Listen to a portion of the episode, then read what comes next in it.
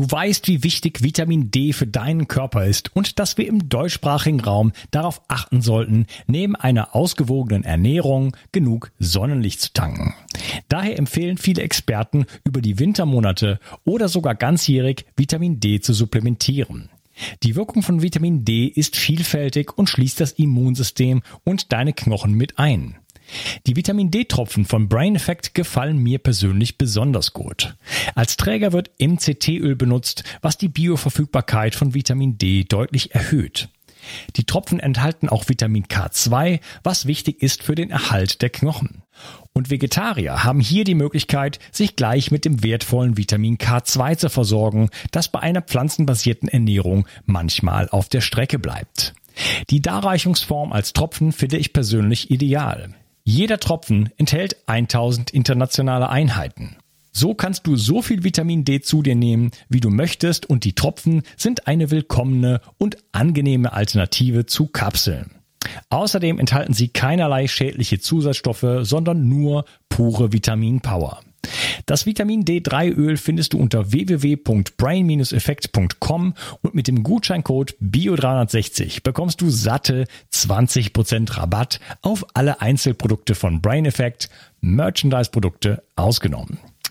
Also, Versorge dich jetzt mit den flüssigen Sonnenstrahlen und tue nicht nur dir etwas Gutes, sondern unterstütze auch noch diesen Podcast und hilf mit, dass es ihn in Zukunft auch noch geben wird. Den Link findest du in der Beschreibung und in den Show Notes. Eine aus der alten Kultur- und Heilpflanze Hanf gewonnene Substanz nennt sich CBD und hat in letzter Zeit für Furore gesorgt. Viele Nutzer berichten von einer entspannenden, schlaffördernden und schmerzlindernden Wirkung. Die hochwertigen CBD-Öle von Hempamed aus dem Allgäu sind auf Bio-Hanfölbasis und werden in einem besonders schonenden Verfahren gewonnen. Dadurch kann der Körper es optimal aufnehmen. Insgesamt kannst du damit von den 450 verschiedenen wertvollen Substanzen der Hanfpflanze profitieren. Hempermed hat viele Jahre Erfahrung mit dem CBD-Öl und achtet besonders auf die Reinheit der Produkte. Neben dem reinen Öl bietet Hempermed auch Mundsprays, Kapseln, Pastillen, Körper- und Pflegeprodukte und sogar CBD für Tiere an. Du bekommst außerdem eine 30 Tage Geld-Zurück-Garantie. Und das Beste ist, mit dem Gutscheincode BIO360 bekommst du obendrein einen satten Rabatt. Den Link findest du wie immer in der Beschreibung, den Shownotes oder meinen Empfehlungen. Bio 360. Zurück ins Leben. Komm mit mir auf eine Reise. Eine Reise zu mehr Energie und fantastischer Gesundheit. Ich möchte dir das Wissen und den Mut vermitteln, den ich gebraucht hätte, als ich ganz unten war. Dabei will ich dir helfen, wieder richtig in deine Energie zu kommen. Zurück ins Leben. Hallo ihr Lieben und herzlich willkommen zu Bio 360. Das ist Teil 3 von meinem Interview mit Professor Dr. Dr. Christian Schubert. Hallo Christian. Hallo, grüß dich. Ja, wir haben gerade einen riesen Exkurs gemacht in ähm, in äh, das Weltliche, in das Spirituelle und jetzt möchte ich mal so wieder zurückzoomen auf ja. eigentlich unser, das Thema, wo wir uns eigentlich uns unterhalten wollten. Mhm. Immunsystem, wie wirkt die Psyche auf das Immunsystem und vielleicht dann an irgendeiner Stelle diesen Rahmen wieder schaffen, biopsychosoziales Immunsystem, was hat dieser Sozialaspekt damit, äh, damit zu suchen? Vielleicht, äh, ja, ja. jetzt einfach mal die Bühne. Wie wirkt die Psyche auf das Immunsystem? Weil wir haben ja jetzt eine Zeit, wo auch viel Angst äh, beispielsweise ähm, geschürt, also da ist, sagen wir mal, ohne dass da eine Wertung reinlegen zu wollen, da ist viel Angst da. Äh, Angst vor Viren, Angst vor, vor Armut, Angst vor, vor Diktatur, Angst vor was weiß ich was. Angst ist immer auch ein Kontrollinstrument gewesen. Also Angst ist etwas sehr Zersetzendes, das ähm, erzeugt natürlich Stress. Wir wissen alle, Stress wirkt aufs Immunsystem und so weiter. Vielleicht kannst du da mal so ein bisschen drauf eingehen. Äh, was passiert denn in diesen Tagen mit unserem Immunsystem eigentlich? Ja. Also wenn du das Thema Angst äh, in den Mittelpunkt stellst, was ich auch gerne in den Mittelpunkt stellen möchte, weil es doch so ähm, aktuell jetzt ist äh, in der Covid-19-Krise, dann ähm, kann man auf jeden Fall mal sagen, wenn, du, wenn wir Psyche und Immunsystem in Verbindung bringen wollen, dann dürfen wir den Hypothalamus nicht vergessen. Ja, das ist ein Hirnareal, ähm, welches vermittelnd äh, wirksam ist zwischen unserer zentralen nervösen Aktivität, verschiedenste Areale in unserem Gehirn, äh, die wiederum in Verbindung stehen ähm, äh, mit ja, sozialen Strukturen außen um uns herum, ähm, äh, treten Stressoren auf, zum Beispiel Medienbilder, ähm, Zahlen, die uns verunsichern, die ein Killer-Virus narrativ gerade schaffen. Ja? Und wir nehmen diese Zahlen auf über verschiedenste Sinneskanäle, über Augen, über Hören, über Lesen. Ja? und ähm, verarbeiten diese Informationen ähm, und ähm, bekommen entsprechend auch emotionale Reaktionen darauf. Also das heißt, wir haben hier eine Vernetzungssituation innerhalb unseres zentralen Nervensystems, das über Sinnesorgane, über limbisches System, über emotionale Verarbeitung geht, aber auch über kognitive, über rationale Verarbeitung, präfrontales, äh, äh präfrontaler Kortex. Und diese ganzen Areale, also Amygdala, Hippocampus, limbisches System eben, präfrontaler Kortex, die schleusen sozusagen die Informationen, die Sie jetzt gerade verarbeitet haben, in die Peripherie. Ja, das heißt, das ganze, der ganze Organismus muss ja reagieren auf einen Außenreiz. Und der, die Vermittlerstruktur ist eben der Hypothalamus. Und der wiederum, ähm, der bedient sozusagen zwei Stressachsen. Die eine Stressachse, die sehr schnell reagiert, der Sympathikus, die sympathomeduläre oder sympathoadrenomeduläre System ähm, äh, welches wir alle kennen, wenn wir in akuten Stress versetzt werden. Ähm, das Herz schlägt schneller, ähm, die Atmung wird flacher, die, die Muskulatur spannt sich an, ähm, es wird Energie verbraucht. Und ähm, wozu? Wir müssen jetzt reagieren. Ja, also ein akuter Stress ist gerade da. Wir sehen Zahlen, die beunruhigen uns und wir müssen reagieren. Ja, und das ist an sich was physiologisch Gutes. Es ist also nicht schlecht, Angst per se immer nur schlecht, sondern in diesem Fall ist es ein hervorragender Abwehrmechanismus, Nämlich, wir haben die Möglichkeit, jetzt entweder davon zu laufen oder uns dem Aggressor zu stellen oder zumindest alles in die Wege zu leiten, damit wir mit dem Aggressor umgehen können. Also das ist ein, ein Überlebensprinzip. Und ähm, in dieser akuten Stressreaktion wird der Sympathikus eben aktiviert. Und was wir neuerdings wissen, ist noch gar nicht so lange her, dieses vegetative Nervensystem, dieser Sympathikus, ist verbunden mit Immunzellen, mit dem Immunsystem, also eine direkte Verbindung. Ähm, Fasern innervieren Immunzellen und aktivieren also kurzfristig das zelluläre Immunsystem. Wir kriegen einen Entzündungsanstieg im Organismus bei akutem Stress. Und das ist ganz gut, weil wir damit eine Abwehrwahl haben. Das heißt, unser Abwehrsystem wird kurzfristig hochgefahren, damit, wenn ein Virus wirklich kommt, wir relativ schnell auch gegen dieses Virus vorgehen können, beziehungsweise gegen die virusinfizierte Zelle. Das Problem ist nur, ähm, wenn dieser akute Stress eine Entzündungsreaktion hervorruft, dann ist Entzündung ebenfalls ein Mechanismus, den man nochmal sich genau anschauen muss. Und dieses, diese zelluläre Immunaktivität, die da hochgeschraubt wird, die ist gut, wenn es um den Schutz geht. Sie ist aber schlecht, wenn sie langfristig in unserem Organismus aufrechterhalten wird. Ja, dann kommt es zu Schädigungen von Zellen. Entzündung schafft auch äh, DNA, also genetisches Material wird äh, äh, äh in Mitleidenschaft gezogen. Ähm, das Immunsystem leidet darunter unter diesen Entzündungsphänomenen, also auch Immunschwächen sind die Folge. Das heißt, letzten Endes ist Entzündung kurzfristig sehr gut, überlebenswichtig, längerfristig bitte nicht muss runterreguliert werden.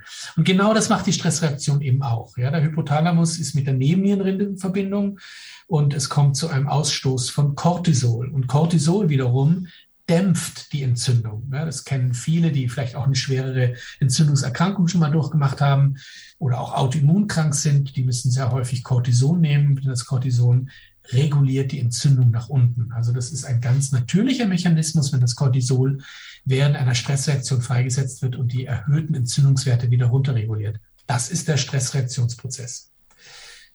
So, und ähm, wenn das aber langfristig aufrechterhalten bleibt, was ich gerade erzählt habe, dann wird dauerhaft nicht nur Entzündung aktiviert, sondern dauerhaft eben auch der Gegenregulator zur Entzündung aktiviert, nämlich das Cortisol freigesetzt. Und wir haben letzten Endes bei chronisch gestressten Menschen zu viel Cortisol im Blut. Und wenn zu viel Cortisol im Blut ist, dann haben wir eine längerfristige Immunschwäche. Und diese Immunschwäche wiederum macht uns anfällig, dreimal darfst du raten, für was? Nämlich einer Virusinfektion. Ja, also darin liegt diese große Paradoxie der Covid-19-Krise, dass nicht darauf geachtet wurde, dass Menschen da draußen ähm, Angst entwickeln, chronische Angst oder beziehungsweise Sorry, ich habe da jetzt einen fundamentalen Fehler gemacht. Es wurde bewusst natürlich chronische Angst geschürt. natürlich. Geschürt. Das heißt, es wurde letzten Endes alles dafür getan, dass in der Bevölkerung das Immunsystem nicht fit ist, um gegen SARS-CoV-2 vorzugehen ähm, Lockdown, Schulschließungen. Ähm, man kann sagen, ja, das macht Sinn. Ja, wenn der Mensch eine Maschine wäre, dann ist die Auseinander, die Distanzierung der Menschen untereinander ein probates Mittel, um das Virus sozusagen einzudämmen, weil es damit nicht überspringen kann auf den anderen, weil er zu weit weg ist. Ja. Äh, da wir es aber nicht mit Maschinen zu tun haben, sondern mit Menschen, stressen wir Menschen, wenn sie auf soziale Distanz gehen, im Lockdown, wenn Kinder nicht in die Schule dürfen. Ja? Das heißt, wir stimulieren Depression, wir stimulieren Angst äh, und andere psychopathologische Erscheinungen und die wiederum reduzieren unsere wichtige schützende Immunaktivität und ähm, damit haben wir eigentlich ein Paradoxes äh, geschaffen. Auf der einen Seite wollen wir, dass das Virus sich nicht überträgt auf die Menschen, aber wir haben alles dafür getan, dass das Immunsystem so grottenschlecht reagiert, dass selbst schwache Viren, äh, wenig pathogene Viren, äh, wenig infektiöse Viren leicht überspringen können, weil das Immunsystem der Menschen im Keller ist. Und ähm, das ist ja auch passiert. Wenn wir heute die Zahlen angucken, dann sehen wir, dass gerade jene Länder, die massivst Lockdown gemacht haben und die Menschen drangsaliert und tyrannisiert haben in den letzten zwei Jahren, dass die ja ähm, Inziden ihre Inzidenz nicht wirklich runtergebracht haben. Ja, ich denke da gerade auch an Bayern.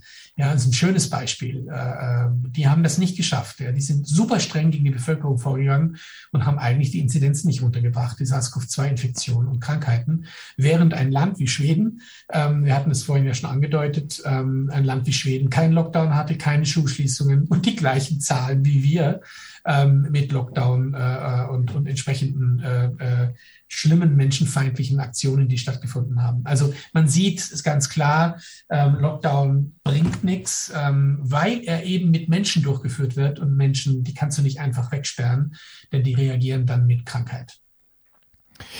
Ja, das ist einige Themen angesprochen. Inzidenzen, äh, gut, Inzidenzen basieren ja auf ursprünglich auf dem Test. Der Test ist ja äh, Quatsch. Ja. Ja, äh, das sagt nicht nur Carrie Mollis, der dafür einen Nobelpreis bekommen hat, der gesagt, dass ja. dieser Test ist nicht in der Lage, eine Infektion nachzuweisen, sondern es ist ein hochsensibles Laborinstrument, wo man tolle Sachen mehr machen kann, aber auf gar keinen Fall Infektionen nachweisen. Komischerweise ist der 2019 gestorben. Ich meine, er war auch schon ein bisschen älter, aber ich habe da nicht nachgeforscht. Aber ähm, jetzt ist es ja so, dass, dass selbst die CDC, also Center of Disease Control, sozusagen das Robert-Koch-Institut von, von, von Vereinigten Staaten, sagt, sowohl Antigen-Test als auch PCR-Test sind wertlos. Ja. Ja, so, darauf basierte aber die ganze Zeit äh, die Inzidenzzahlen und darauf basieren diese diese roten Karten. Da war man ja sehr schnell von äh, erst schon Hopkins äh, Institut und dann aber äh, ich glaube das überall und ich habe fast nie in die Medien geschaut, nur ab und zu mal um zu schauen, was was was andere vielleicht mal so sehen, aber das wirklich zwei dreimal im Jahr oder so. Ja sag mal Tagesschau, dann sieht man immer diese roten Karten so drrr, überall so alles voll, so ha, die Pest. Ja, also wenn, wenn ich das, wenn ich, also ich kann mir das einigermaßen vorstellen, wenn ich jetzt ja. also Tagesschau und, und so weiter, ganz normale Mainstream-Medien konsumieren würde, äh, dass ich da wirklich in permanente Angst gehalten werde. Und das berichten ja auch Leute. Ich kenne so Leute fast nicht, aber ich kenne Leute, die mir davon erzählen, wie ihre Freunde, dass die dann tatsächlich das Ganze sich, also, also Angst haben und wirklich das wirklich glauben und äh, Leute, die, die auch ja erzählen, ich, die, meine Mutter kommt mich nicht besuchen, weil ich nicht gepiekst bin und so solche Sachen. Ne? Und meine Schwester spricht nicht mehr mit mir und äh, und so so alle solche Absurditäten, die so äh, also dann auch schon in bei Leuten passieren, die die ich kenne. Ja. Ähm, also das heißt mit da wurde eine extreme Angst geschürt und wir haben ja gerade besprochen, äh, führt dazu äh, durchgängige Entzündung, durchgängiges Cortisol, durchgängige Immunschwächung. Genau. Ja, dann ähm, auf der anderen Seite diese, diese soziale Trennung. Wir werden jetzt alle mal weggesperrt und bitte nur noch Abstand halten und so weiter. Es gibt eine Studie, die, äh, die sagt, wenn man siebenmal am Tag jemand umarmt, hat man ein 70 Prozent geringeres Risiko, äh, eine Erkältung zu bekommen. Richtig, also eine ja. Infektionskrankheit. Sheldon Cohn ist die, ja. Der ja. hat sich sehr mit Psychoneurologie und äh, Infektionen, viralen Infektionen auseinandergesetzt. So, das heißt, wir brauchen diesen Austausch, die Kommunikation, das Menschliche, die Wärme.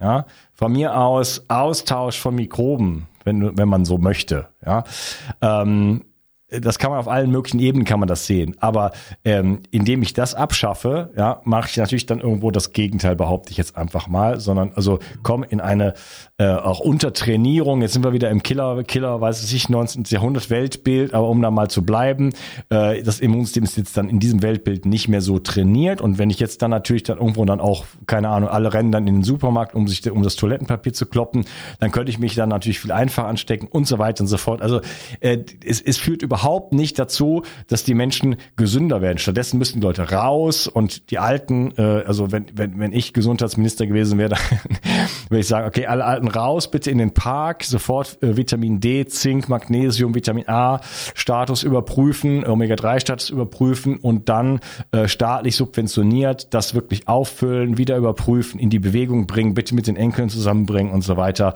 äh, singen im Park und Instrumente spielen und tanzen und so weiter, ja. So, und dann äh, werden wir ein, eine, eine Gesundheitsexplosion gesehen in der Bevölkerung, äh, die, die, Geschichte, die geschichtlich noch nicht da gewesen wäre. Ja, ja. So einfach. So, anstatt, äh, anstatt äh, absichtlich sozusagen, äh, ja, ja, wollen wir da nicht weitermachen. Also wir haben auf jeden Fall in dem Moment, wo wir in Angst gehen, wo wir in Starre gehen, wo wir in Distanz gehen, haben wir eine äh, massive Einschränkung von dem, ähm, von der Fähigkeit des Körpers, unseres Systems mit dem Rest der Welt in Kommunikation zu treten. So möchte ich das mal nennen, anstatt Immunsystem und, und, und so weiter. Ne? Absolut richtig. Und, und, und wenn man es nochmal konkreter sagt, ähm, es ist in der Tat so, dass die natürlichen Killerzellen ähm, in Aktivität und Zahl abnehmen, je gestresster Menschen sind. Entsprechend auch die Helferzellen, T-Lymphozyten, die hier äh, von fundamentaler Bedeutung sind. Das heißt, das System wird auf einen Zustand gebracht im Zusammenhang mit einer sozialen Trennung von, von Depression und Angst, das eigentlich einen Menschen erst recht dafür anfällig macht, eine virale äh, äh, Erkrankung äh, zu erleiden. Also das ist die, die wesentliche Botschaft hier, dass äh, genau das Gegenteil von dem, was wir uns erwarten würden, von einer ganzheitlichen Medizin, die uns durch eine Pandemie begleiten würde, mit entsprechend, wie du es vorhin gesagt hast, mit entsprechenden positiven Meldungen, äh, mit sozialer Aktivität. Ich sage immer, so eine, eine, eine gesunde soziale Beziehung, die uns emotional bedeutsam ist, die uns von fundamentaler Wichtigkeit und Wertigkeit ist, das ist das Lebenselixier. Und ähm, die gehört gelebt. Und wie du es gerade vorhin gesagt hast, also wenn der Alte, auch vielleicht auch Vorerkrankte, ja, im, im Park mit seinen Enkeln spielen kann und frische Luft hat und, und, und in Natur lebt und mit seinen Enkelkindern in Kontakt tritt und eine, eine tiefe Wert, eine Wertsteigerung erlebt und ein Wertgefühl, ein Sinngefühl, ähm, dann ist das der Boost fürs Immunsystem und das ist nachgewiesen. Also das sind jetzt nicht irgendwelche esoterischen äh, äh dahingeschwurbel, sondern das ist knallharte Medizin. Ja, wir reden hier nicht von irgendeinem äh, äh, ähm, äh, von der Sache, die nicht nachgewiesen ist. Das ist alles bereits nachgewiesen. Es wird aber. Wie, wie kommt das denn genau? Hol uns da mal ein bisschen da noch ab. Ja. Was, wie ist denn genau der Zusammenhang, dass, dass das soziale Gefüge ähm, nochmal so viel, äh, der, der, dass das der Gesundheit zuträglich ist und dann auch dem sogenannten Immunsystem? Naja, weil es im Endeffekt genau die Aspekte, die ich jetzt gerade genannt habe und viele andere immunologische Faktoren auch, stärkt. Also du kannst das durchaus spiegelbildlich sehen. Ja? Also wenn du jemanden in soziale Isolation äh, treibst, dann sinken die natürlichen Killerzellen. Und wenn du jemanden in einen schönen, emotional bedeutsamen sozialen Kontext bringst, wo er sich zutiefst wohlfühlt und Glücksgefühle entwickelt, dann kannst du davon ausgehen, dass die natürlichen Killerzellen steigen. Also das äh, klingt fürchterlich simpel, aber in gewisser Weise ist die Biologie auch sehr redundant und simpel gestrickt, was das betrifft. Das, äh, was ein bisschen komplexer ist, das sind die Dinge, die eben da oben funktionieren, äh, die sozialen Beziehungen und wie wir überhaupt äh, in emotional bedeutsame Beziehungen kommen und wie wir die sozusagen langfristig aufrechterhalten. Das ist ein schwieriges Unterfangen. Das weiß jeder, der hier da sitzt und zuhört, ähm, äh, dass das äh, nicht leicht ist, ähm, äh, gesunde, langfristig kompromisshafte Beziehungen zu führen, dass es uns auch wirklich gut geht über eine lange Zeit. Aber das ist letztlich die Aufgabe, die wir haben im Leben. Ähm, davon bin ich überzeugt. Ja. Das heißt, ähm, wir haben eigentlich alles falsch gemacht in der ganzen Zeit. Sind wir uns einig? In der Pandemie jetzt? Ja, ja. In der Pandemie würde ich sagen, ist ein Großteil falsch gelaufen, ja. Ja. Ähm, wollen wir mal hoffen, dass es Nein, ich habe diese Hoffnung nicht. Aber man könnte ja hoffen, dass es nur aus, ähm, aus Ignoranz oder aus Unwissen äh, na, oder aus falscher ähm, oder aus, ähm, aus Besorgnis so gelaufen ist. Ne? Aber äh, sagen wir mal so. Hier, hier vielleicht so ein, ein, ein kleiner Seitenhieb äh, auf die österreichische Regierung. Ähm, äh, aber auch die deutsche ist ja auch nicht anders. Ähm, da hat ja der Scholz ein Beratergremium wieder eingerichtet ähm, äh, das ja ebenfalls aus Reduktionisten und Dualisten besteht. Also ich konnte da mit besten mit genauem Hingucken keinen rausfinden, der, ähm, wo man den Eindruck hat, da wurde aus der Covid-19-Krise gelernt ähm, und wurden vielleicht äh, Menschen in die Beraterstäbe hineingebracht, die um Beziehungen Bescheid wissen, die wissen, wie gefährlich äh, äh, Distanzierung von Menschen ist, ähm, und so weiter und so fort. Also es sind im Prinzip die, die, die üblichen Verdächtigen wieder eingeladen worden in die Berat Beraterstäbe. Und die Österreicher sind noch um einen Schritt äh, dümmer, ähm, indem sie ihre, äh, ihre, ihre Kommission auch noch Gecko bezeichnen. Gecko ist ja eine Eidechse, eine, eine, äh, die ähm, berühmt ist äh, dafür, dass sie besonders anpassungsfähig ist. Also das ist ein Treppenwitz. Ja? Die Österreicher schaffen es auch noch, ihre, ihre Kommission nach Gecko zu bezeichnen. Äh, und, und, und der Beraterstab ist genauso unflexibel in Bezug auf Covid-19, wie der Beraterstab davor war. Also von Anpassung keine, äh, keine Rede. Mhm. Naja, das ist ein Treppenwitz, das ist eklig. Also ich meine, es ist ja, die ganzen Außenminister, die blamieren sich ja gerade, eine, eine, einer nach dem anderen, die kriegen ja alle keinen füllerfreien Satz äh, raus, also der Baerbock sowieso nicht, die kann nicht mal einen Satz auf Deutsch sagen, der nicht äh, mindestens, mindestens dreimal irgendwas Falsches ent, enthält. Mhm. Äh, die äh, englische Außenministerin war gerade irgendwie in Russland, hat dann irgendwie alles verwechselt und hat irgendwelche Regionen aus der Ukraine nach Russland gebracht und so weiter oder umgekehrt. Ähm, wir haben einen Kanzler, der äh, massiv Dreck am Stecken hat, äh, Stichwort hier, äh, wie ähm, Camex-Affäre und so weiter, ne? Alles egal. Spielt, spielt alles keine Rolle. Ja, es ist, es ist, du kannst machen, was du willst. Wenn du durchs Young Global Leaders Programm gegangen bist, dann ist, bist du immun. Ja, dann äh, hast du das beste Immunsystem der Welt. Da wirst du auf die Position gesetzt und äh, ja bist du alten im Schachspiel. So, wieder zurück zu unserem Thema. Äh, oder nee, warte mal, ich mache was ganz mal was anderes. Äh, du hast mir am Anfang erzählt, dass du ähm, auf eine spezielle Art und Weise forschst. Ähm, das hast du mir aber noch nicht ausgeführt. Was ist denn so deine Forschung eigentlich? Was genau. ist denn so, erzähl doch mal ein bisschen was darüber, das würde mich mal interessieren. Genau, also wir haben uns, äh, das ist schon eine ziemlich lange Geschichte. Wir, ich arbeite daran schon mehr als 25 Jahre. Ähm, von Beginn an, als ich startete, äh, psychoneurologische Forschung zu machen, hatte ich so den Eindruck, ähm, äh, dass viel zu wenig darauf geachtet wird, ähm, wie der Mensch äh, in seinem Alltagsleben immunologisch reagiert. Und zwar in seinem, wenn man sagt Alltagsleben, dann reden wir von, von, von Dynamiken, von Prozessen. Ähm, das heißt, es ist prozesshaft, das sind, das sind lange Zeitreihen, wenn du so sagen willst, die letzten Endes ähm, äh, hier ähm, uns Auskunft geben könnten, ähm, äh, äh, wie ein Mensch innerhalb seines Alltagslebens zum Beispiel auf Stressoren reagiert ähm, dauert das ähm, Stunden ähm, oder nur Minuten, wie die Laborforschung uns äh, äh, suggeriert. Ähm, oder vielleicht sogar Tage, sind da Verarbeitungsmechanismen im Gang bei Menschen, ähm, die tagelang laufen, wo sogar auch die Nacht mit eingebaut ist, ähm, wo Verarbeitungsprozesse laufen über Träume, über Schlaf die dann am nächsten Tag weitergehen und dann irgendwann mal versiegen. Ja? Also wenn ich von einem emotional bedeutungsvollen Stressor konfrontiert werde, was macht das wirklich über die Zeit in meinem Immunsystem? Das war die Ausgangsfragestellung, die wir hatten. Und die derzeitige Forschung kann das nicht. Ja? Da, die derzeitige Forschung, der Goldstandard. Sieht man das nicht in der Petrischale? Ja, das sieht man nicht in der Petrischale. Exakt so ist es ähm, äh, sondern wir sehen es nur im Alltag, ja. Und, und dort müssen wir ran. Da müssen wir an den Menschen heran, in seiner Ganzheit, ja. Und das äh, macht die Schulmedizin nicht. Ähm, das heißt, die äh, nimmt ein, zwei Messungen ab, mittelt die über ein möglichst äh, große Stichprobe, ähm, möglichst groß. Ja, auch hier kommt der Kapitalismus und, und, und Wachstum und, und, und das Ganze ja schon in den Forschungsdesigns der Medizin äh, wird das schon sichtbar. Ähm, und genau das haben wir eben mal geschrumpft. Wir haben uns gesagt, nein, uns interessiert nicht eine Gruppenforschung, wo Daten gemittelt werden über anonyme Menschen hinweg, sondern uns interessiert der Mensch in der Forschung und wir machen Einzelfallstudien.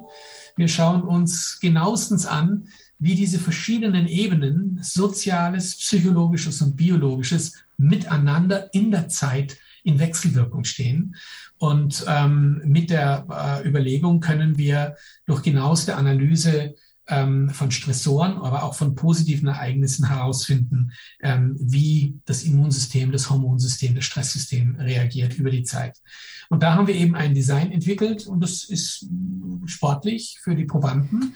Die müssen ähm, über einen Zeitraum von einem Monat, manchmal sogar am Anfang waren es zwei Monate, ähm, ihren gesamten Hahn sammeln. Äh, das heißt, von 8 Uhr in der Früh bis 8 Uhr Abends und dann 8 Uhr abends bis 8 Uhr früh und das ein bis zwei Monate lang. Ähm, dafür kriegen Sie ein kleines Laboratorium mitgeliefert, äh, ein Kanister, wo der Hahn reingegeben wird. Sie können ganz normal leben, führen aber in einem kleinen Rucksack oder mit, mit einer Tasche ähm, diesen Kanister mit, wo dann der Hahn reingegeben wird.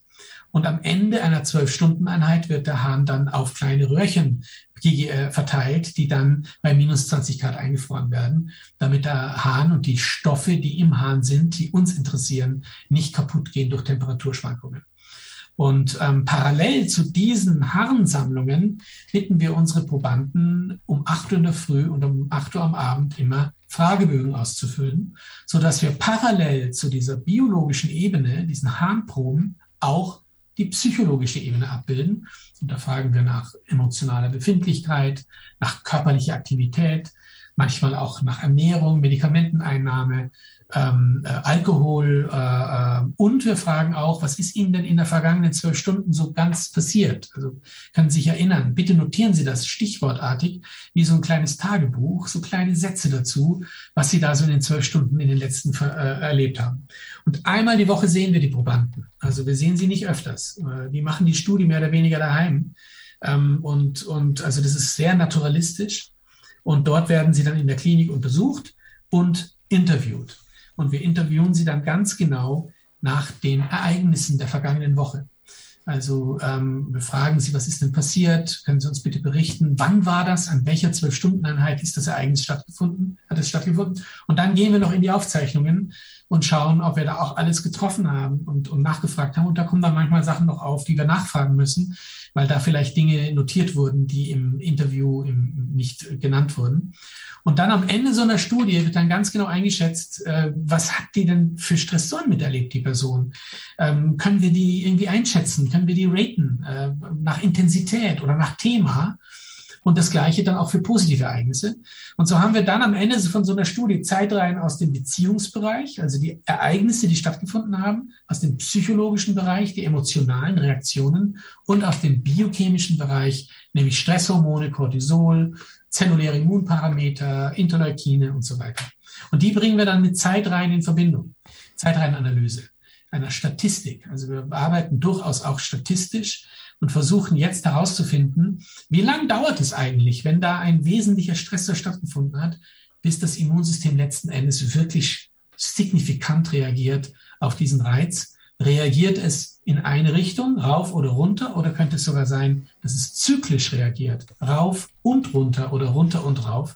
Und genau das haben wir gefunden in unseren Studien dass diese Stressreaktionskaskaden eben zyklisch verlaufen mit einer relativ langen Zeitverzögerung von bis zu ja, über 100 Stunden.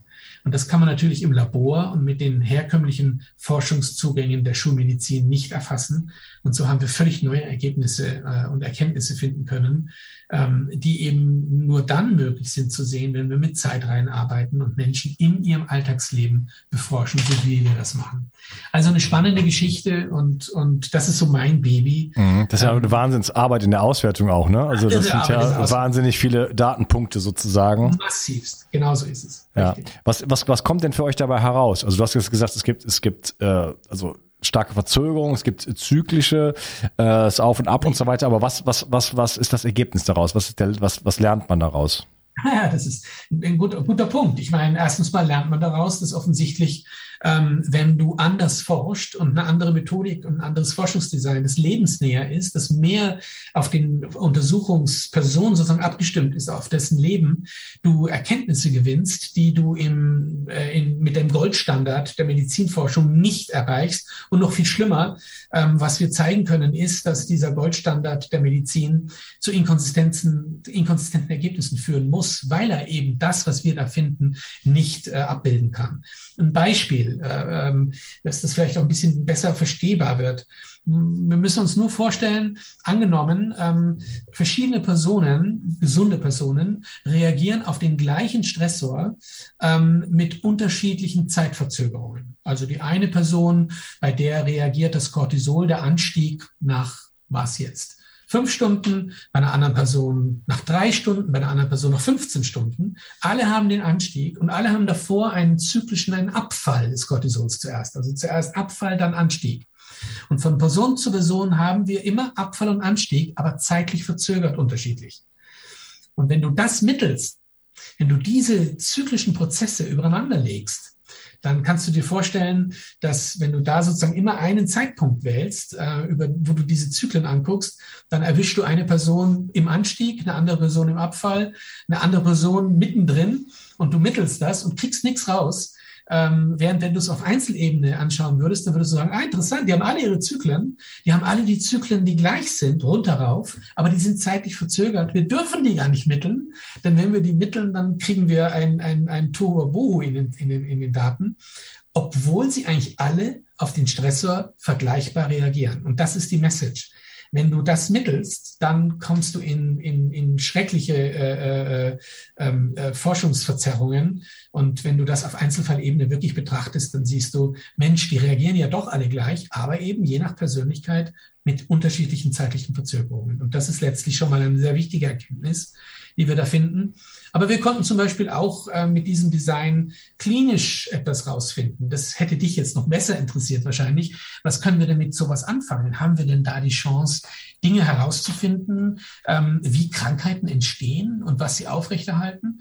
Und wir vermuten stark, und wir haben da auch erste Ergebnisse, dass zum Beispiel Autoimmun ähm, Reaktionen autoaggressive Reaktionen sind. Also dass Autoimmunkranke Schwierigkeiten haben, ihre Emotionen, ihre negativen Emotionen, ihren Ärger, ihre Wut auszudrücken, überhaupt zu fühlen und anstelle dessen diese verschluckten Emotionen, diese nicht ausgedrückten Emotionen gegen sich wenden, also eine Autoimmunreaktion zur Autoaggressionsreaktion wird und sich diese Menschen im so gesehen selbst schädigen, anstelle ihre Aggression auch rauszulassen und vielleicht auch ein Risiko haben, wenn sie richtig wütend sind, dem anderen weh zu tun. Und das ist nicht erlaubt. Das haben die nicht gelernt. Das ist vielleicht sogar unter Strafe und Schuld gestellt worden. Und deswegen wenden sie die Wut und die Ärger gegen sich selber und dann mit, äh, ja, werden auch körpereigene Aspekte dann zerstört. Aber spannend. Also früher hat man vielleicht die Frau zusammengeschlagen oder den Nachbarn oder keine Ahnung, den Bruder. Äh, dann war das uncool. Dann hat man vielleicht irgendwie immer gegen die Wand gehauen. Das habe ich als äh, zwischen 20 und 30 auch oft gemacht. Da war, wusste ich nämlich auch nicht, wohin mit meiner Aggressivität, mhm. weil ich mhm. gar nicht mein, meine, gar, keine Gefühl, ich hatte keine Kommunikationsbasis. Da haben sich dann so Gefühle ja. in Beziehungen aufgestaut. Also ich hatte da einfach keine, kein Bewusstsein und vor allen Dingen keine Tools. Ich, ne, da, da hat sich das immer sowas aufgestaut und dann habe ich auch immer so, äh, als äh, ganz früher war ich noch Musiker, da war das, da hatte ich immer ein Ventil Ne? Kann okay. ich auf die Bühne stellen und dann Vollgas ja. geben. Und ja. dann war dieses Ventil weg und dann hat mir das wirklich jahrelang gefehlt. Und dann hatte ich auch, also das auch irgendwie so, ne, gegen die Wand gehauen und solche Sachen. Mhm. Äh, aber ist ja auch nicht cool, ne? Du verletzt man sich dann noch die Hand dabei und so. und dann irgendwann, wenn man das dann noch weiter reinfrisst, ich habe dann zum Glück irgendwann dann das Shift gemacht, da hat mir die Krankheit dann beigeholfen, mhm. äh, in mich dann reinzukommen. Aber dann frisst sich das dann halt noch weiter rein und wird dann auf noch eine weitere tiefere Ebene sozusagen weiter unterdrückt und dann geht's quasi auf auf Immunsystemebene, Zellebene, Darm, was weiß ich, Fresszelle los und dann äh, komme ich zu Autoimmunkrankheiten. Spannend.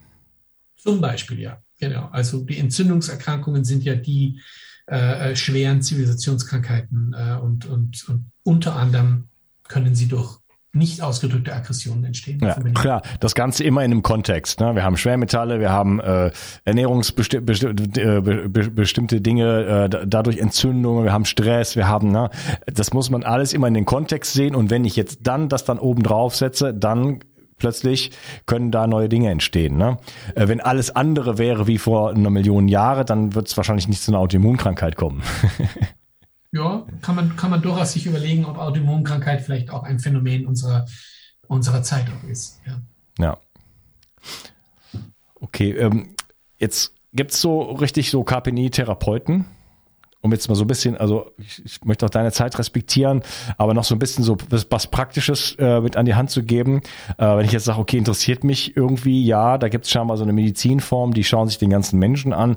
Wie sieht jetzt so eine, so eine Praxis aus, eine Anamnese, eine Behandlung? Äh, wo kann ich da hingehen? Wie finde ich jemand? Sind wir da, mhm. dazu ein bisschen was sagen? Also dazu, dazu kann ich sagen, ähm, äh, bin ich der Meinung und auch meine klinische Tätigkeit ist sehr stark auf das ausgerichtet. Es gibt noch nicht eine, ähm, eine Psychoneurologie, die jetzt sozusagen ähm, ausgearbeitet ähm, äh, eine, ein, ein wie soll ich sagen, einen Behandlungsaspekt hat, einen klinischen Aspekt hat. Also ich äh, ticke so, dass ich eben biopsychosozial denke. Und, und da gibt es eben höher mächtige Einflussfaktoren. Und in der Psychonomologie ist es eindeutig die Psyche. Und sind es die Beziehungen und sind es biografische Umstände, sind es Traumatisierungen, sind es ähm, Aspekte, die einen eben äh, den Alltag sozusagen immer wieder ähm, äh, äh in Schwierigkeiten und in Störungen bringen. Und Deswegen ist mein Ansatz als Psychoneurologe einer, der sagt, ich muss mir das Immunsystem nicht angucken. Ja, also ich, ich kann durchaus mal eine Messung machen oder auch mehrere Messungen machen, aber ich schiebe das so ein bisschen rüber in die akademische Seite, ins Forschen, in die Wissenschaft. Wenn du mich aber als Kliniker fragst, dann sage ich, ich packe dort an, von wo ich davon überzeugt bin, die mächtigsten Einflussfaktoren für die Immunologie kommen. Mhm. Und mit denen arbeite ich diagnostisch und therapeutisch. Und da muss ich nicht unbedingt das Immunsystem mitlaufen lassen und gucken, äh, was da im Immunsystem passiert, sondern ich verlasse mich darauf, wenn ich mit einem Menschen in eine psychotherapeutische Behandlung gehe, ähm, wenn ich da eine saubere Anamnese, wie du sie auch gerade angedeutet hast, ähm, durchführe, also wirklich guck, wer ist das eigentlich, in welchen Umständen steht diese Person, was sind die wesentlichsten Bezugspersonen, die diese Person hat, ähm, von wo drohen die schlimmsten Stressoren, die einem auch am nächsten sind. Das können die eigenen Eltern sein, das können Beziehungspartner sein, das können die eigenen Kinder auch bereits sein, die einem richtig Schwierigkeiten machen, die, die, die einen richtig quälen und, und, und wo man richtig schwere ähm, Stressoren eben auch erlebt. Und da kann man als Psychotherapeut, wenn man entsprechend auch äh, ausgebildet ist und, und, und, und Erfahrung hat, enormes bewirken, um diese Stressoren, äh, diese chronischen Stressoren zu reduzieren in ihrer Kraft ähm, und damit auch äh, den Effekt auf das Immunsystem dämpfen und umgekehrt über das Wachsen dieser Menschen, das Entwickeln, das Autonomisieren ähm, äh, dieser Patienten oder Klienten, die zu mir kommen, ihnen eine positive Immunboost mitzugeben und, und, und sie in eine Trajektorie, in einen Trend zu bringen, wo ihr Immunsystem immer besser wird, weil sie sich immer selbstwirksamer fühlen, weil sie sich weniger unter Kontrolle fühlen von anderen, sondern das Gefühl bekommen, hey, ich kann, ähm, ich kann auch auf eigenen Beinen stehen. Ich, ich äh, muss mich nicht über den Tisch ziehen lassen von meiner Beziehungspartnerin. Ich kann da auch mal eine Grenze setzen und sagen, du pass mal auf, ähm, es geht nicht nur um dich, sondern es muss auch um mich mal gehen und auch ich ähm, äh, muss mit dem Thema geben, nehmen, ähm, sauber umgehen. Bin ich immer nur der, der von dir äh, äh, ähm, äh, der, dir gibt, sondern ich möchte auch mal was von dir haben. Ja? Also wo sozusagen das Geben-Nehmen-Thema ähm, besser ausgehandelt wird wie davor und damit äh, die Beziehung auch auf gesündere Beine gestellt wird und damit chronischer Stress verringert wird. Das ist nur ein kleines Beispiel für das, was man in Therapien machen kann, ähm, wie man Menschen ähm, in einen Zustand versetzen kann, dass sie reifer, erwachsener und autonomer mit Beziehungen umgehen. Und das ist super gesund. Okay, du hast gesagt, da braucht man dann gar nicht so sich das auf der auf der körperlichen Ebene anzuschauen, aber das wäre ja, ich meine, gewissermaßen machst du das ja schon in deiner Forschung, aber das wäre ja schon interessant zu sagen, ich fange mit jemand an, mache ein komplettes Zytokinprofil, Tages Cortisol Tagesprofil, äh, HSCRP, äh, Vitamin D Ratio, was weiß ich, all ganze Kram und behandle die dann und sage ich, arbeite habe jetzt identifiziert, das Wichtigste ist die Kommunikation oder ist die Partnerbeziehung oder die Beziehung zur Mutter oder was auch immer, arbeite nur daran und mache dann ein, zwei Monate später oder was weiß ich, wenn ich plötzlich Besserung habe, wieder ein Zytokid-Profil ne, und so weiter. Wenn, und da kommt der, der leider mein, mein negativer äh, Punkt rein, wenn eine Einmalmessung dir auch wirklich die Informationen gibt, die du Ah ja. aufpassen. Mhm. Ja. Und das ist das, was wir eben in unseren Studien sehen. Mhm. Ähm, diese Systeme sind derart fluktuierend, ähm, so dass du eben Mehrfachmessungen brauchst über die Zeit und, und dann wird das Ganze tricky. Dann kriegt das, also deswegen bin ich ein bisschen vorsichtig, aber du hast völlig recht, natürlich kann man das machen. Man kann zu Beginn was machen, dann kann man eine Therapie machen, dann kann man wieder messen und schauen, hey, und da wird man auch eine Veränderung sehen, das glaube ich auch bei Einmalmessungen. Mehr so, um die Kollegen da abzuholen, ne? Ja, ja. Die genau. anderen Schulmediziner zu sagen, hey, vorher, nachher, ja. so 100 Fälle, äh, das war das, das waren die Laborwerte vorher, das waren die Laborwerte nachher und was haben wir gemacht? Am Körper nichts. Wenn du davor ein Stoßgebet gegen Himmel setzt, dass du damit auch gute Ergebnisse schaffst, äh, die belastbar sind, bin ich bei dir.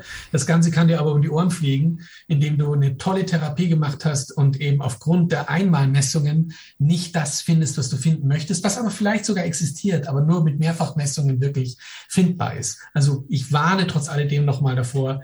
Du hast recht, äh, um diesen schulmedizinischen Kollegen zu überzeugen, könnte das ein probates Mittel sein. Aber Vorsicht, wenn es in die Hose geht. Ja, dann machst du das wie Ansel Keys oder auch andere Leute, dann lässt du einfach einfach die äh, 70 Prozent der Studienergebnisse, die nicht in deinen Kram passen, lässt du einfach unter den Tisch fallen. Ja, da haben wir ja jetzt in der Covid-19-Krise viel gelernt. das ist doch, ist doch normal, ist der Standard. Komm um, das, ja, nicht mit so moralischen Grundsätzen. Nee, schön. Selbstwirksamkeit hast du angesprochen, äh, Selbstermächtigung auch. Denn wenn ich ähm, das Ganze auf eine andere Ebene bringe und sage, ja, wenn man was, also was, wenn ich jetzt zum Arzt gehe und meine, Psy meine äh, Zytokine messe, dann bin ich ja schon in der Abhängigkeit. So, was heißt das, Herr, Herr Doktor? Was, wie, wie muss ich das erklären? Was kann ich denn da jetzt machen? Muss ich jetzt immer Kurkuma nehmen oder was? Ja, klar. Ne, dann muss wieder was von außen kommen, was mich rettet und so. Aber wenn ich da in so eine andere Ebene gehe und sage, hier äh, habe ich selber etwas, also zum Beispiel wie ich mh, über mich denke, wie ich äh, überhaupt wie, was für Gedanken ich den ganzen Tag über habe. Das ist ja eine unglaubliche Verantwortungsebene, wo ich unglaublich gestalterisch auch äh, sein kann, was für Wertung und Bewertung ich vornehme. Ja, äh, habe ich ein Problem oder habe ich eine Herausforderung? Äh, diese ganzen Gedanken, The Work, Byron Katie, stimmt das überhaupt, was ich alles so denke über die ganze Welt? Ja, also da, da kann man so viel machen und wenn ich da so ein bisschen mit anfange und dann in so eine Selbstermächtigung komme, so ha, ich habe ja hier eine auf, auf einer etwas höheren Ebene, auf der Steuerungsebene, habe ich unglaublich viel Kontrolle eigentlich. Das war mir gar nicht bewusst. Ja? Also wenn ich jemand ja. da ein bisschen unterstützen kann, dass er da für ein Bewusstsein bekommt, äh, dass auf, auch auf der, auf der, auf der Geistebene nenne ich es jetzt mal, dass da wahnsinnig viel Potenzial ist, was dann nach unten hin sozusagen äh, wirkt, äh, dann ist das natürlich ähm, was ganz anderes, als in der Abhängigkeit zu bleiben, auch von mir aus vom funktionellen Mediziner.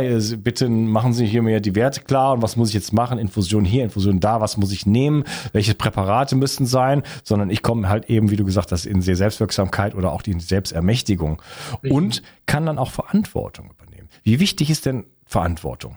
Naja, das ist eine, eine Form von Eigen- und Selbstverantwortung. Ich denke, dass wir können sehr, sehr viel lernen aus der, noch einmal, ich kann es nur betonen, aus der Covid-19-Krise. Das ist ja nicht nur eine Katastrophe, die da jetzt über die Menschheit hinweggegangen ist, sondern wir, wie immer bei Krisen lernen wir auch. Und ähm, ein wunderbares Beispiel ist Schweden. Noch einmal, man muss es nochmal betonen. Die Schweden haben ihre Bevölkerung oder die Verantwortlichen, die Mediziner haben die Bevölkerung erwachsen gesehen, haben ihnen Selbst- und Eigenverantwortung zugestanden in dieser Krise, haben ihnen Ratschläge erteilt, aber sie nicht in eine äh, hierarchische Beziehung hineingebracht, äh, mit Strafen und tyrannisiert, sondern haben ihnen die Möglichkeit gegeben, Mensch, ihr, ihr, ihr bewahrt eure Würde. Ihr werdet hier nicht wie kleine Kinder behandelt mit Babyelefanten im Abstand und mit Aha-Regeln, sondern äh, ihr bekommt von uns Ratschläge. Ja, ist ja, ist ja so, oder? Ich meine, die Bevölkerung wurde ja für dumm verkauft und wurde, wurde infantilisiert, ja, und, und, und, und ähm, äh, ist ja klar. Ich meine, dann, dann glaube ich auch nicht, dass ich mit dem Virus umgehen kann. Während wenn ich. Sie hat es aber auch dankbar angenommen, muss man auch sagen. Die waren ja auch, waren ja auch vorerkrankt äh, diesbezüglich. Aber die Schweden, ähm, äh, denen, mit denen konnte man offensichtlich auch aus wahrscheinlich auch wirklich kulturell Unterschieden anders umgehen und es hat funktioniert. Und ähm, ich bin überzeugt davon, dass die im Laufe der zwei Jahre vielleicht sogar noch ein besseres Immunsystem geschaffen haben. Man muss nur jetzt auf die Zahlen gucken ist wirklich gewaltig, äh, wie die Tyrannenländer äh, ähm, äh, noch herumdümpeln mit ihren Erkrankungen und Schweden äh, geht um die Nulllinie. Ja? Also da ist kein, da ist nichts mehr. Das ist erledigt. Die haben gut. Ja, wobei jetzt auch hier in Deutschland, also das ist ja, ist ja die Intensivstationen sind ja immer schon leer gewesen, aber jetzt sind es ja komplett leer. Also da ist ja gar keiner mehr drin. Das ist ab, absolut. Ja, richtig. also ist ja nicht so, äh, also selbst trotz der, äh, der Eingriffe, der, der pharmazeutischen Eingriffe, trotzdem. Und auch der, trotz der pharmazeutischen Eingriffe, richtig. Ja, und äh, da, was ja eine Katastrophe schon an sich ist und da auch ja richtig. Opfer zu beklagen sind, aber ja. trotzdem hält es sich an Grenzen. Ja. ja? Aber, aber wenn wir jetzt nicht aufwachen, dann kommt das nochmal und dann kommt dann, das ist ja nur das Trainingsprogramm. Ja, das ist ja nur Trainingscamp, das ist ja nur, das ist ja nur Stufe 1. Das hat man jetzt mal ausprobiert. Leute aufwachen. Ja. Das kommt dann wieder auf Stufe 2 und dann danach kommt Stufe 3. Also äh, jetzt oder nicht. Ja. So ist es. Ich möchte deine Zeit respektieren. Du hast nämlich gleich einen Termin. Äh, letzte ja. Frage an dich oder, oder einfach mal so in den Raum geworfen. Was ja. ist denn, was steht denn jetzt an für uns? Als Menschheit? Als, als Menschheit? Ja, also was ist denn jetzt wichtig? Ja, also ich, ich, ich lerne am besten aus unserer Gruppe ähm, wie Matthias Desmet, äh, der belgische äh, Psychologe, auch äh, ähm, äh, finde ich sehr, sehr spannend ähm, äh, konstatiert. Ähm, Covid-19 ist auf eine kranke Gesellschaft getroffen, kranke Kultur, Spätkapitalismus, Neoliberalismus, Entfremdung, soziale Isolation, sehr viel Angst in der Bevölkerung. Und dann kam Covid. Ja? Und ähm, 30 Prozent sind abgedriftet, die sind weg, die kriegst du auch nicht mehr. 40 Prozent ist ein Mainstream, der ähm, seine Nase immer nach dem hängt, der am lautesten schreit, der ähm, propagandistisch versucht, die Leute über den Tisch zu ziehen. Ähm, und das sind die Ja-Sager, ja, also die mitmachen. Wenig Zivilcourage. Ähm, und die erst dann aufwachen, wenn sie Todeszahlen sehen, die durch die Impfungen zum Beispiel stattgefunden haben ähm, oder die Impfschäden. ja, die, die Zahlen wären ja da, aber das reicht ja auch nicht. Ja. Also, naja, aber das, das ist ja das, was du gesagt hast, es bröckelt. Ja? Und das Bröckeln könnte genau damit zur Verbindung äh, zu bringen sein, weil da möglicherweise die Masse bewegt wird und offensichtlich aufwacht. Und das sind diese 40 Prozent. Die 30, die anderen 30 sind weg. Hm. Die werden auch durch, den, durch, durch Todeszahlen nicht aufgeweckt, sondern die gehen selber, die würden ihr Leben dafür opfern, um, um äh, in dieser Covid-19-Krise zu bleiben. Während die anderen 40 Prozent, die wollen raus, potenziell. Und, und, und ja, wollen aber die, die, wenn ich mal den Sarkasmus-Modus einschalten darf, die, die boostern sich dann halt auch auf den, auf den Opferaltar der Geschichte. Richtig, aber die hören vielleicht auf zu boostern, diese 40 Prozent. Da sind vielleicht die anderen, die 30 meine ich. Die 30, die opfern sich, ja, die sind weg. Genau richtig, die boosten sich zu Tode. Aber die 40 Prozent, die sind bewegbar und die könnten zu uns 30 Prozent kommen. Ja? Also wir äh, sind relativ ähm, äh, hart, wenn es darum geht, diese ganzen Restriktionen zu akzeptieren, ähm, solange wir nicht äh, uns beugen und, und diesem System sozusagen uns unterwerfen. Und wir arbeiten daran weiter. Also wir machen Wissenstransfer, wir machen Interviews, so wie wir das jetzt gemacht haben. Wir versuchen, die Leute aufzuwecken. Wir versuchen, ihnen Zahlen zu präsentieren, wo sie, wo sie endlich mal sehen, was hier eigentlich wirklich gespielt wird, die Lügen aufzuarbeiten und zu, zu zeigen. Also das ist unsere Aufgabe und, und, und darin sehe ich sehr viel Gesundheit, ehrlich gesagt. Also darin sehe ich, wenn du mich fragst, was kann ich dem da Menschen da draußen mitgeben, ist bitte bleibt in der Haltung. Ähm, ihr habt das super gemacht die letzten zwei Jahre und ihr hört euch die richtigen Podcasts und Videos an und ähm, lernt weiter, versteht weiter, was da passiert, holt euch die Informationen aus kritischen Medien, lasst euch das Denken und das Querdenken nicht verbieten und, und, und diffamieren, sondern bleibt stark, bleibt aufrecht und, und beugt euch nicht diesem System. Und ich denke, das ist das Wichtigste, was man jemandem mitgeben kann, weil ich bin überzeugt davon, dass unsere und es gibt einen Grund, warum wir nicht äh, da auf diesen äh, Zug aufgesprungen sind, der da vor zwei Jahren begonnen hat. Und ähm, äh, ich denke, wir bilden eine neue Kultur und wir, wir bilden eine Parallel- oder Gegenkultur. Und die ist gerade im Werden. Und das würde auch abholen, was du vorhin gesagt hast, dass es da bei aller Weltlichkeit durchaus höhere äh, Aspekte gibt in dieser ganzen Geschichte. Und äh, ich denke, dass wir da ähm, viel, viel aktiv sind in diesen höheren Sphären. Und, und das ist jetzt nicht Eigenlob stinkt, sondern ich denke, wir können stolz darauf sein, dass wir zu dieser Gruppe gehören und, und, und versuchen sozusagen, ähm, das ist auch mein Solidaritätsprinzip übrigens, weil wenn ich gefragt werde, ja, wo ist denn deine Solidarität, wenn du dich nicht impfen lässt, ja, bist du ein Schwein, ein soziales, ja. Ähm, und da sage ich, wenn ich biopsychosozial denke, dann werde ich nicht auf der biologischen Ebene sozial sein, äh, solidarisch sein, sondern ich werde auf der sozialen Ebene solidarisch sein, indem ich mein Wissen, das ich über 25 Jahre und länger akquiriert habe, habe, den Menschen zur Verfügung stelle über solche Podcasts und Video, wie wir sie gerade machen. Und das ist mein Solidaritätsbeweis, dass ich für die soziale Gemeinschaft Informationen bereitstelle, die die nie sonst kriegen würden oder nur von wenigen äh, kriegen würden. Und darin sehe ich mich höchst solidarisch. Ja? Nur eben im Sinne einer neuen Kultur, einer neuen Gesellschaftsform, indem ich eben antikapitalistisch unterwegs bin und, und versuche sozusagen hier an etwas Neuem, Natürlichen und Menschlichem zu arbeiten. Das ist mein Beitrag und den halte ich für ein bisschen besser, wie mich impfen zu lassen äh, und boostern zu lassen mit etwas, was nicht funktioniert und das mich sogar schädigt, nur damit ich solidarisch bin. Blödsinn. Hm. Ja, du sprachst von Gegenkultur. Ähm, ich würde das, für, ich sehe das für mich ein bisschen anders. Ähm, mhm es, wir brauchen nichts, was gegen irgendwas ist, gegen das Alte, weil das habe ich ja eben schon mal gesagt, das, das funktioniert sowieso nicht, das ist zu ja. stark, das Alte ist zu stark, zu mächtig. Mhm. Äh, wir brauchen was Neues und das kann nur aus unseren Herzen aus unserem, und aus unserem Geist entstehen, meiner Meinung nach. Und ja. ähm, meine Mission, äh, um das mal ganz klar zu sagen, für 22 und plus, so spricht man ja heute, das ist schon ne, ja. irgendwas plus oder so. Ähm, ist eigentlich meine eigene Kerze anzuzünden und sie weiterzureichen. Das ja. ist ähm, so, und, dass sich an, an, so dass sich andere Kerzen daran entzünden können. Ja. Ähm, und ich glaube, da das das können viele Menschen machen und dann wird ja. das wie ein wie ein äh, Lauffeuer, aber nichts, was irgendwas verbrennt oder was vernichtet, sondern was einfach Licht in die Welt bringt. Ja, also da bin ich ganz bei dir und, und ich würde es auch, auch gerne so ausdrücken. Die Gegenkultur war eben noch die alte, das alte Wording hm. aus der alten Normalität. Hm. Ähm, und, und ich halte es gerne mit, mit einem Joseph Beuys zum Beispiel, der an einer sozialen Plastik arbeitet, an einem großen Kunstwerk, an einer großen kreativen Leistung, äh, die wir gerade machen. Ja, also wir schaffen was Neues und wir sind konstruktiv und, und nicht dagegen, sondern für eine neue Form des Miteinanders. Lieber Christian, hat mir sehr viel Freude gemacht. Ja, mir auch. Danke dir. sehr lebendiges Gespräch. Ähm, sehr, sehr schön. Vielen Dank für deinen Beitrag, auch dein Schaffen. Ich habe dich auch ein bisschen verfolgt auf YouTube in den letzten zwei Jahren und so weiter. Ähm, ja. Begleitet, nicht verfolgt.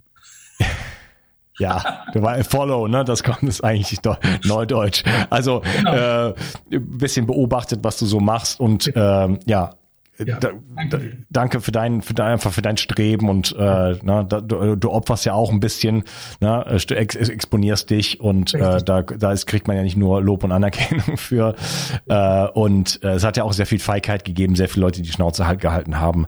Und da eigentlich auf jeden Fall meine Kondoleszenz äh, dafür auch, dass du da einfach vor die Kamera trittst und danke, sagst, hey, ich habe ich hab hier äh, was zu sagen und hier geht's äh, wirklich um einiges gerade. Ne? Ja, vielen also, Dank. Vielen Dank überhaupt für deinen Beitrag, für deine Forschung und auch äh, ja für, das, für, den, für den neuen Rahmen einer neuen Medizin, den wir heute hoffentlich so ein bisschen hier beleuchtet haben. Mir sehr viel Spaß gemacht und äh, ja, bis zum Alles Gute Mal. dir auch. Ciao. Ciao. Die Mitochondrien sind die Kraftwerke deiner Zellen. An ihnen hängt nicht nur dein Energieniveau, sondern auch deine gesamte Gesundheit. Nur gesunde und energiegeladene Zellen sorgen für einen gesunden Stoffwechsel, Hormonhaushalt und eine Regeneration auf tiefster Ebene. Damit all das richtig funktioniert, wollen die Mitochondrien auch richtig versorgt sein. Das von mir inspirierte Produkt 360 Energy ist die vermutlich innovativste Mitochondrienformel, die es bisher weltweit gibt. Es beinhaltet wirklich alles, was deine Zellen brauchen, um optimal zu funktionieren. 360 Energy ist sogar mitotrop. Das heißt, es kann die Produktion neuer Mitochondrien anregen, deren Funktion verbessern und ebenso bei der Regeneration der Mitochondrien helfen. Du bekommst also mehr Energie, eine verbesserte Konzentration und unterstützt dein Gedächtnis. Denn deine Gehirnzellen brauchen besonders viel Energie. Mit 360 Energy bekommst du garantiert die höchste Wirksamkeit und Qualität ohne schädliche Zusatzstoffe. Hol dir jetzt die innovativste Energieformel ever. Den Link findest du in der Beschreibung oder in den Empfehlungen auf meiner Seite. Bio 360. Zurück ins Leben. Komm mit mir auf eine Reise eine Reise zu mehr Energie und fantastischer Gesundheit. Ich möchte dir das Wissen und den Mut vermitteln, den ich gebraucht hätte, als ich ganz unten war. Dabei will ich dir helfen, wieder richtig in deine Energie zu kommen. Zurück ins Leben.